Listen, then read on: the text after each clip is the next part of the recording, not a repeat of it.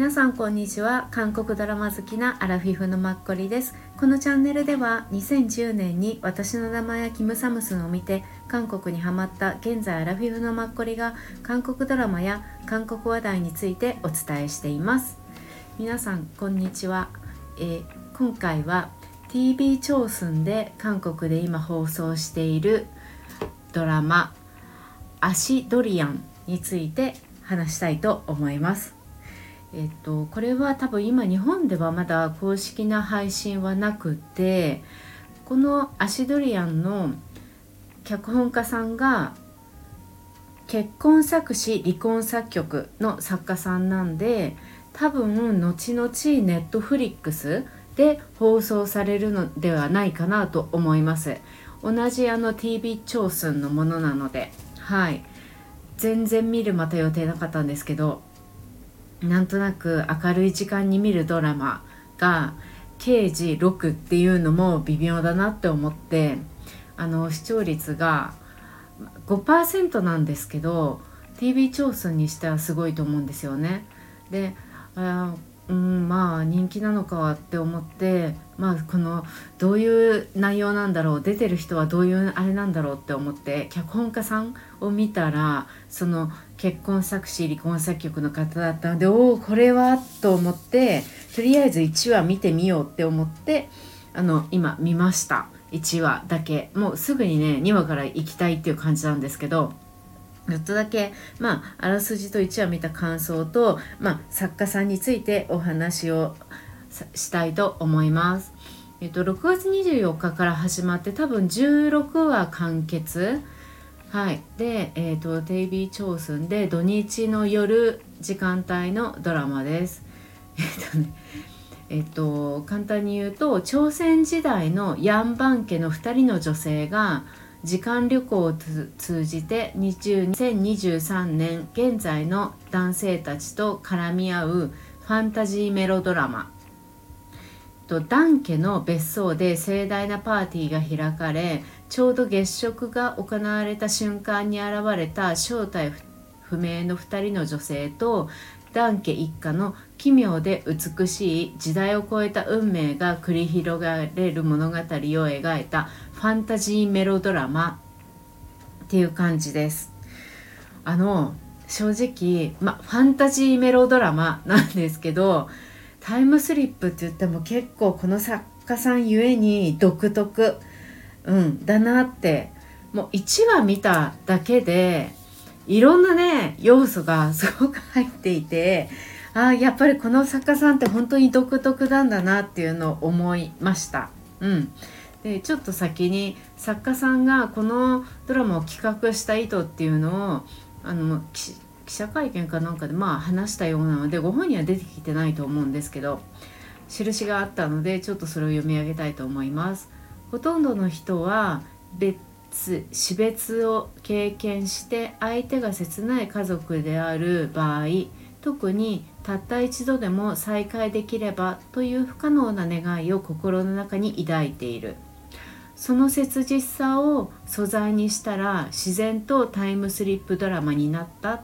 っていうふうにあの作家さんは伝えられてます。でまあ視聴ポイントとしてはさっきお話ししたあの朝鮮時代の女性2人が現代に来る。で現代に来てその2人が現代の男性たちと、まあ、恋仲になるであろうっていう感じなんですね私もちょうど2人が来たところで1話終わったので分かんないんですけど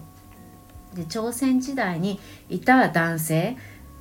が、えっと、現世にもいたみたいなような顔を朝鮮時代から来た女性がしてたんですね。まあ同じ役者さんが朝鮮時代も、まあ、その男性演じてるんですけどね。そう。だから多分そういう恋仲になる。で誰とくっつくのかっていうのが、まあ、大きい、まあ、視聴ポイントですよね。メロドラマだから。うん、でそのプラスこの1話の中でねあのまああのまだ全然だ皆さんご覧になってないのでネタバレは絶対しないですけどこのダンケっていうのが、まあ、財閥なんですよねすごいお金持ちの。うん、でお母さんがいらっしゃるんですけど、まあ、会長っていう感じで団家を支えている方ででこのお母さんもあのすごい有名なね女優さんです。私もえっとね「セサゲソチエル・イップンネッタル」っていう週末ドラマでそれであのまあ生みのお母さんっていうので出てきてそれで見たことがあった、うん、チェ・ミョンギルさんっていう女優さんです、まあ、昼ドラとかそういう週末ドラマとかちょっと重い系のドラマを見た方はこの女優さんご覧になったことあるかも。すごく昔からいらっしゃる名優女優さんでまさか60歳とは思わなかったっていう感じでした。私の中では。うん。ね、その方が、まあ、財閥の会長をされていてと、ね、3人息子がいるんですよ。2人はもう結婚してて一番末っ子がまだ結婚してなくてっていう感じ。で長男には1人息子がいてで次男のところには子供がいなくてっていう。で長男のお嫁さんがなんかちょっとね1話の最後の方で問題発言をし始めてえどうしちゃったの？っていう感じで すごいそれが衝撃でえ？とか私そのタイムスリップ朝鮮時代なんて忘れちゃってえ？これ全然違う話じゃない？みたいな思ったことも登場します。うん、でも最後にその2人がねタイムスリップしてきてあどういうふうにその2つの柱に私の中で今頭の中ではなってるんですけどでも基本多分タイムスリップがメインだからそっちの嫁さんの話はどういうふうに絡んでくるのかなって思ったりしてうんなんかすごいこの作家さんだからなんだかまあすごいこれからの展開は作家さん以外誰も想像がつかないっていう感じなんだろうなって思って。うん、で今韓国では多分5話ぐらいまであ8話までかな、うん、放送されてるっていう感じです。はい、でねまああの主人主人公先にえーと、ちょっと簡単なキャストさんはあの2人の女性がこっちに飛んでくる世代じゃないですか。でその飛んでくるので一番メインになる女優さん、まあ、主役ですよね、えーと、パク・ジュミさんっていう方がこのドゥリドゥリアンっていう主役の女性を演じます。あのアシドリアンって多分ドリアンお嬢さんみたいな感じなんですよね。アッシってアガシみたいな感じで。あのシスターズもチャグン・アシドルっていうタイトルだったんで原作は、うん、なので多分お嬢さんっていう感じでついてるんだと思うんですけどそれをパク・ジュミさんが演じてまたパク・ジュミさんも実年齢50歳ぐらいみたいなんですけどもうねすごいやっぱり綺麗ですよね。うん。であのパク・ジュミさんは前回の、えっと、結婚作詞離婚作曲パート123ともに主役の女性を演じてました。あの完璧をにこなす女性完璧な女性ですよね。ラジオの仕事もしつつ旦那さんがあのお医者さん、うん、の女性ですよね。あれを演じられていました。でこの方すごいね目元にすごいポイントがある、うん、特徴がある。分かりやすい感じの方で、うん、でね私その前にこの方って他に見たことあるかなって思ったらあの私の ID はカンナム美人っていうあのチャウヌが出てたドラマ、うん、あのイムスヒャンさんと一緒に。あの時にあれチャウヌの生みのお母さんの役で出てらして香水屋さんの社長をやってたんですよね。なんかすごい綺麗なお母さんだなって私すごい覚えてるんですけど多分この方だったんですよ。この時は目元すごいはっきりしててまああの髪の毛もあのボブぐらいだったんですけどすごい綺麗でね。まあでもこの時も478ぐらいだと思うんです。すごい美人でね。あこの人だったんだって思ってやっぱ髪の毛長いのとあの役作りで全然なんか雰囲気が変わるからそう。すごい綺麗ですよね。実際はあの男の子が2人ぐらいいる。男の子ですももう大きいと思うんですけどお母さんみたいです。うん、でもう1人一緒にあの朝鮮時代から現代に来る女性を演じるのがイ・ダヨンさんっていう女優さんで彼女は実年齢19歳ぐらいみたいなまだまだ全然若い女優さんですね。うん、ソロナホップにも出てたみたいです。オーサンガッピラとかそういうのに出てた女優さんみたいです。はい。で他にまあ女優さんはあ女優さんとか俳優さん、うん。まあ、メインどころでこのダンケっていう家族とあの朝鮮から来た2人っていうのがどんどんメインです。うん、であの結婚作詞離婚作曲の作家さんなのでこの主役のドゥリアンをやるパク・ジュミさんもその時一緒ですしあとチョン・ノミンさん、うん、もあのまた出演されますね。あの長男としてこの会長の長男として出演されたりとかはい。なので前回出られていた方がやっぱりあの出演されるっていうのも多そうです。はい。ね、一応あの監督はえっ、とねえっ、と「シークレット・ガーデン」とか「パリの恋人」とかをあの監督されたシン・ウチョルさんっていう監督さんです。はいでえっ、と作家さんの話をちょっとさせてください。はい、今回メインは作家さんね。うん、でイム・ソンハンさんっていう女性の作家さんです。で実年齢は多分62歳ぐらいみたい。うん、であの今お話しした通り、えっと、結婚作詞離婚作曲、うん、を123書かれてあとその前私分かるのって「オーロラ・ゴンジュ」とかいう、えっとね、多分これも MBC、うん、で、えー、と結構150話ぐらいだったんですよね。もうなんかずっと終わんないから日々ドラマだったんですけどもう終わんないから私も途中でも見るのやめちゃいました。そう2013年ぐらいの。うんでこれは20%ぐらいなんですけどでちなみにオーロラ・ゴンチやってたのってジョン・ソミンさんっていうあのランニングマンにも出てるソミンさんなんですよ。すごい綺麗でね可愛い人だしランニングマンに出てるソミンって言われてる方知ってたんですけどまさかあの方だと思わなくてうんびっくりしました。ちょうど2022年去年ねクリーニングアップっていうドラマにも出てて偶然私見たんです。JTBC だったんですけどもう視聴率3%とかですしもう全然みんな見る人いないと思うんです。まあ私みたいなちょっと変わってる好きなマイナーなの好きみたいな人じゃないと。で3人の女性が主役だったんです。お掃除をするね。あの仕事をしてる女性たち。うん、でなんともうですね主役があのヨム・ジョンアさんです。うん、ヨム・ジョンアさんってスカイキャッスルで一番キリキリしたおか怖いお母さんの役をやってた方ですよね。うん、そうあの方が主役でであとジョン・ソミンさんとあとキム・ジェファさんっていう3人があの掃除の、まあ、仕事をしていてであのちょっと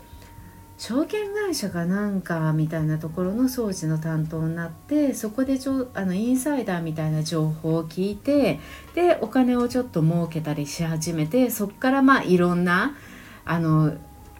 劇が起こってくっていう感じなんですけどすごいね面白かったんですよ。うん、もしあの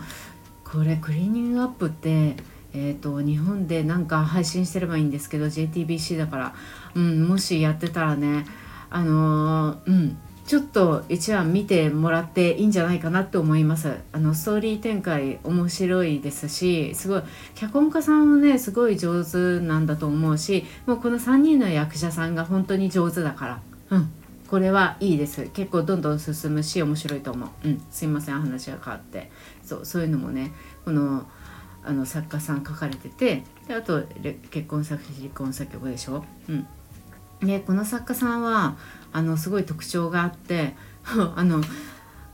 ほとんどメディアに出てこないんですよね。うん、なので外部メディアが持ってる写真もわずか5枚ぐらいしかないんですって。うん、もう作家さん自体62歳ぐらいでキャリアは長いのに。で12歳ぐらい年下のあのプロデューサーやってる旦那さんと昔結婚してでもその方が、まあ、自殺か何かで亡くなられてっていう感じで。で一回ちょっとお休みしたらしいですけどまた復帰してまた作家を始めたっていうそういうのもあるみたいです。うん。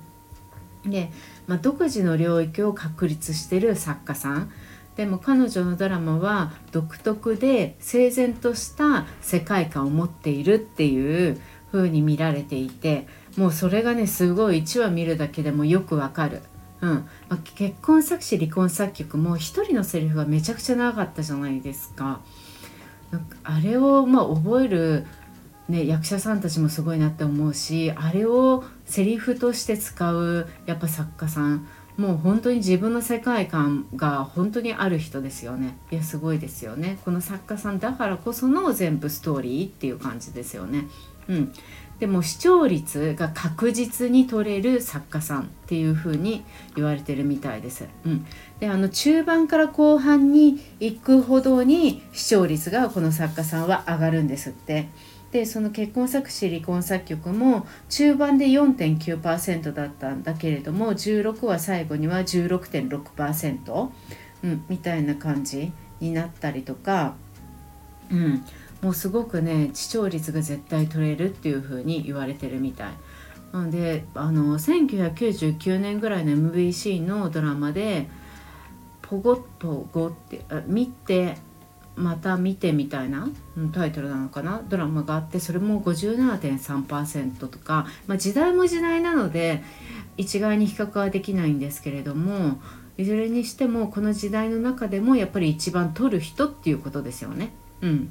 あと他にも、ね、47.9とかずっとすごいオーラルコンジュも、えーと、2013年でまあ20.2%とか150話とかあってですよ。なかなかすごくないですか？だって週末ドラマ日日ドラマも結構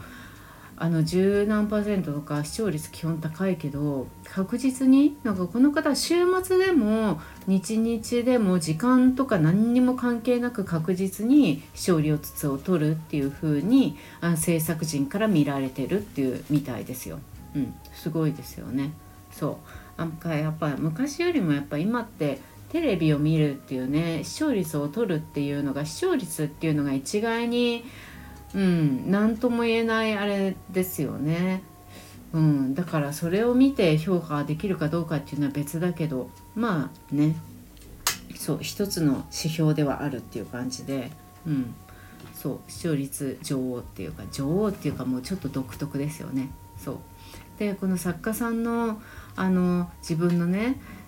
なんか言葉の中であのプライドドラマ作家のプライドっていうのは2つあって1つはあの腕のプライドもう一つは数字のプライド視聴率25%お願いしてその結果が出なかったらその時もプライドが傷つく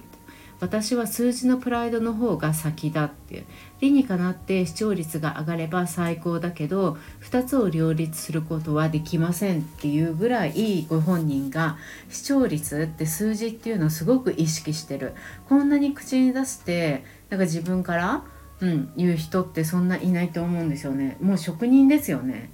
いやなんかさ本当に職人プロっていう感じですごいなって思う。独特の世界を持ちつつ、うん、でやっぱだから制作陣もにここれは25%欲しいですとかって今の時代わかんないですけど前は普通に言われてたみたいでで視聴者の人たちもどんどんいろんなものを見るから激しいものをすごく欲しがるだからあるなんかドラマでは目から ビームを出したりとかしたみたいででその時は、まあ、その25%欲しいって言われたんですけど結局は29%ぐらい取れたみたいだったりとかもうそういうことをねなうん、多分自分の中で折り合いをつけて数字を取りに行くっていうのを決めてる人ですよね。うん、だからこそ多分制作陣からも何て言うの仕事を任せられるんでしょうし、うん、自分の世界観とそのバランスをすごいですよね。なんかすごい商売人っていうか産業として自分の仕事をうまく成り立たせられる。それでいてこの独特なうん、世界観を持ちながらってすごいなって、はい、思いました個人的に。はい、であのあの私の中での1話を見た感想なんですけどね、うん、ちょっとさっきほとんどお話ししたんですけど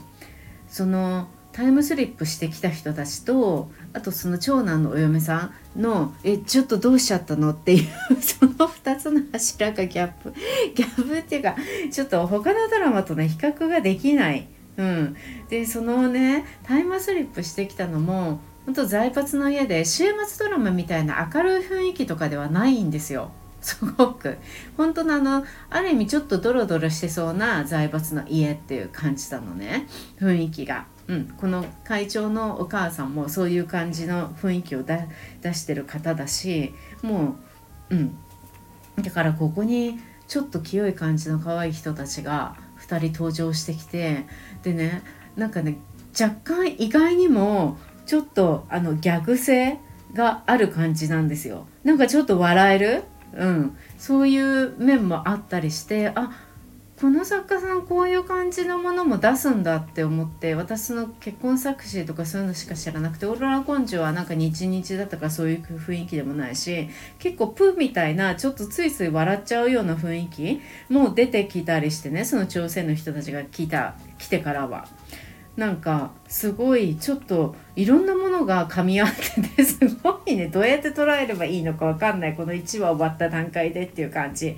でこれもこの作家さんじゃなかったら多分こういう感想を生み出せないと思うんですよ。うん。であとさっきちょっとお話しした結婚作詞離婚作曲の方ではあのセリフが長いっていうのが私特徴かなって個人的に思ったんです。で今回はすごい面白いんですよ。なんかね吹き出しは出ないんだけどえこの人ってこういうことを思ってるのかしらっていう心の中の気持ちがタイプとして打たれるの。あの文字があの普通に表記されるテロップみたいな感じでいい感じにうん可愛く中盤ぐらいから。うん。それがなかなかねいい感じ。だから前みたいなあの語り尽くすみたいな ああいう雰囲気のドラマではないのであのあのやっぱファンタジー系が今回あるのでその辺は軽めなんですけどうんそう 結構ね面白い。であのえー、っとね4割ぐらい朝鮮時代なんですよね。いや5割ぐらいかな半々ぐらいかなうんそれもなんかその朝鮮時代のそのああの人と同じ顔だよなこの男の人現代はこの人だよなって私でも分かるぐらいのその顔朝鮮時代と現代の同じ人っていう感じだったんでそれもなんとなくなんか見てて面白いです。うんねなんか全然もちろんねギャグじゃなくて切実な多分恋愛とか若干ドロドロとかもいくんだけどもう か現実じゃないからすごく笑って見れそうちょっと軽く見れそうな感じがします。シリアスにならなくていい感じになると思う。でもちょっとあのフェジャン会長のお母さんはちょっと1話終わったとこでは疲れ切っててちょっとなんかかわいそうに感じたんですけどはいそんな感じでちょっとこれは見るのが楽しみです。はい。で確実に多分視聴率はこれから上がっていくと思いますし、うん、こうあの結婚作詞離婚作曲を書いた作家さんがこういうのも書くんだっていうのがすごく私はなんか嬉しくてあなんか、うん、韓国ドラマの脚本家さんってすごい幅が広いなっていうのと、まあ、想像力と世界観の広さうん、あと韓国のこのわったがったする ファンタジーっていうのもどんどんファンタジーになってますよね昔はなんかわったがっただけだったけどである意味リアリティはなかったりしたけどだんだん現代にどんどん入ってきて すごいリアリティも出しつつ、うん、すごい面白いのでちょっとこれから見るのがとっても楽しみです。はいなんで、またちょっと見たらお話をさせてください。はい。ありがとうございます。また、えー、っと、明日から月曜日、皆さん、良い週にしましょう。7月最後の週ですね。良い週にしましょう。はい。今日もありがとうございました。またよろしくお願いします。